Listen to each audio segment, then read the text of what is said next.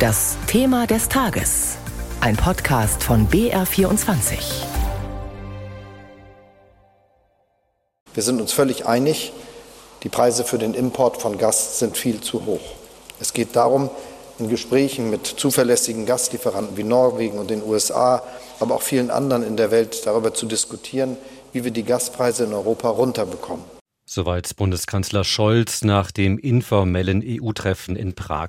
Die Gespräche haben deutlich länger gedauert als geplant. Gestritten wurde dort vor allem über eine europäische Gaspreisbremse und den deutschen Doppelwumms. Und darüber wollen wir jetzt in unserem BR24-Thema des Tages sprechen. Mit Jakob Mayer, der den Gipfel für uns von Brüssel aus beobachtet hat. Guten Abend. Guten Abend. Jakob, ist ein europäischer Gaspreisdeckel nach diesem Treffen nun wahrscheinlicher geworden? Nein, es gibt immer noch Gegner und Befürworter einer solchen Maßnahme. Und das Schwierige an diesem Gaspreisdeckel ist, dass nicht immer klar ist, ob die Beteiligten wirklich das Gleiche meinen, wenn sie von diesem Begriff reden. Das ist ein Schlagwort, wo Verschiedenes drunter fällt. Fangen wir mit dem an, wo sich die Staats- und Regierungschefs und Chefinnen vergleichsweise einig sind. Also Klar ist, das hat äh, Ursula von der Leyen in der Debatte am Nachmittag auch nochmal klar gemacht. Klar ist, die Preise sind zu hoch, die Nachfrage ist zu hoch. Das muss beides runter und es muss klar sein, dass weiter genügend Gas nach Europa kommt, also dass die Versorgungssicherheit gewährleistet ist. Da sind sich die 27 weitgehend einig.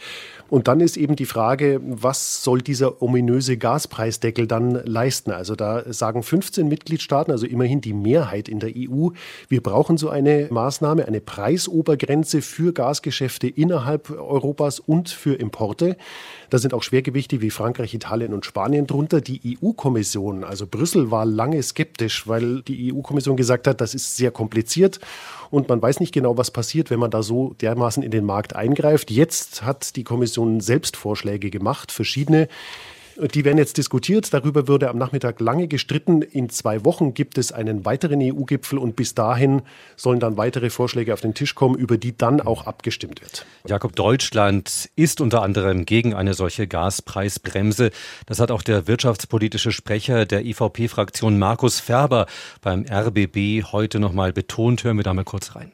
Ein EU-weiter Gaspreisdeckel hat schon die Gefahr, dass Gas nicht mehr nach Europa, sondern andere Teile der Welt verkauft wird, wenn der Preis nicht attraktiv ist. Und wenn wir uns hier von einem Marktsystem verabschieden, kann es zu mehr Knappheit kommen, denn zu einer Preisstabilisierung. Und äh, mehr Knappheit heißt automatisch steigende Preise. Was also zunächst als einfaches Argument und einfache Lösung daherkommt, kann ganz schnell zum Bumerang werden. Jakob hat Färber da recht? Da ist der CSU-Politiker Färber auf jeden Fall in einer Linie mit dem SPD-Bundeskanzler Olaf Scholz und auch mit anderen Ländern. Also Deutschland ist nicht das einzige. Auch Österreich fürchtet, dass eben nicht mehr genug Gas nach Europa kommt, wenn die Europäer nicht mehr den verlangten Preis an die Lieferanten zahlen. Auch die Niederlande sind da skeptisch. Es gibt noch ein weiteres Argument gegen diese Gaspreisbremse. Das hat der Bundeswirtschaftsminister Robert Habeck neulich erwähnt. Der hat gesagt, wenn das Gas knapp wird, wer soll denn dann das verteilen? Also wer entscheidet in Europa dann, wer noch Gas bekommt, welcher Staat und welcher eben weniger, wer den Gürtel dann noch enger schnallen muss. Also das wird ganz schwierig. Und Österreichs Bundeskanzler, also wie gesagt, Österreich ist auch dagegen, die sind nach wie vor sehr abhängig von russischem Gas. Bundeskanzler Nehammer hat heute beim Gipfel gesagt, es darf auch kein Embargo gegen russisches Gas durch die Hintertür geben, durch einen solchen möglichen Gaspreisdeckel. Also die Österreicher haben schlicht Angst, dass ihnen da die Gasversorgung wegbricht, wenn es einen solchen Deckel gibt. Das also alles Argumente dagegen. Was sagen denn diejenigen, die für eine europäische Gaspreisbremse sind?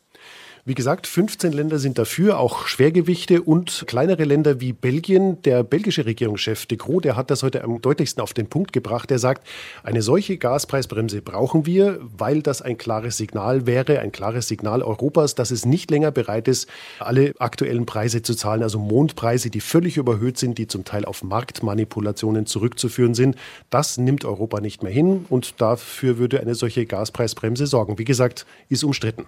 Ist umstritten, da gibt sicherlich noch einigen Diskussionsbedarf. Weiterer Streitpunkt war heute der von Kanzler Scholz für Deutschland angekündigte nationale Abwehrschirm in Höhe von 200 Milliarden Euro.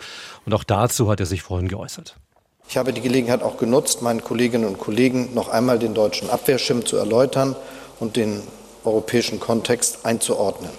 Das war wichtig und hat auch sicherlich dazu beigetragen, Missverständnisse auszuräumen, wir bewegen uns mit unseren Entscheidungen jedenfalls im Rahmen dessen, was auch andere in Europa machen.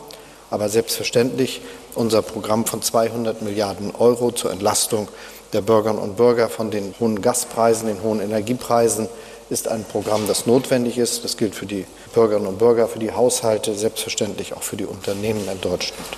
Also Scholz bleibt bei seinen Plänen. Trotzdem gab es da viel Kritik an Deutschland.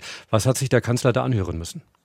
Er hat sich vor allem die Worte des polnischen Regierungschefs Mateusz Morawiecki anhören müssen. Der hat nämlich gesagt, die Bundesregierung könnte da möglicherweise den EU-Binnenmarkt zerstören, indem sie eben den Wettbewerb verzerrt. Und Morawiecki hat von deutschem Egoismus gesprochen, der jetzt abgelegt werden müsse. Dazu muss man auch sagen, kleine Nebenbemerkung, dass Morawiecki daheim Wahlkampf hat. Also die Deutlichkeit ist vielleicht auch damit zu erklären, dass diese Worte vor allem nach Hause gerichtet waren. Aber auch die EU-Kommissionschefin von der Leyen hat gesagt, nationale Alleingänge dürfe es nicht geben. Also wenn Unternehmen miteinander konkurrieren, dann gefälligst über Qualität und nicht über staatliche Beihilfen. Also das waren schon Signale Richtung Berlin. Auf der anderen Seite muss man auch sagen, äh, Niederlande, Spanien, Frankreich, die haben gesagt, wir haben damit überhaupt kein Problem. Der Niederländer Mark Rütte hat gesagt, wir unterstützen ja unsere Unternehmen und die Haushalte auch bei uns daheim. Also es gab auch andere Stimmen. Gestern gab es ja schon mal ein europäisches Treffen in Prag, da aber mit insgesamt 44 Staaten. Jakob, im Vorfeld hast du gesagt, das könnte ein gutes Format werden. Jetzt am Ende bist du immer noch der Meinung? Klar, ich finde nach wie vor, es hat sich gelohnt. Es war das starke Signal 44 europäische Staaten, die gegen Russland stehen und gegen den Angriffskrieg in der Ukraine. Es gab keine Beschlüsse, das war aber auch nicht zu erwarten, auch nicht vorgesehen in diesem Format. Das ist ja ein ganz neues Format. Immerhin, die Regierungschefs und Chefinnen haben sich getroffen, haben dieses Signal ausgesandt und es haben da auch Leute miteinander geredet, die normalerweise nie miteinander reden würden. Also die Regierungschefs von Armenien und Aserbaidschan, die sich spinnefeind sind, sind in einem Raum zusammengekommen, mussten dann schon irgendwie miteinander umgehen. Auch der Türke und der Grieche, die sich nicht grün sind, haben sich da getroffen. Also es ist ein Diskussionsforum, das zum Gespräch einlädt, auch zu schwierigen Gesprächen. Insofern denke ich, das war gut so und es soll ja auch weitere Gespräche in diesem Rahmen geben.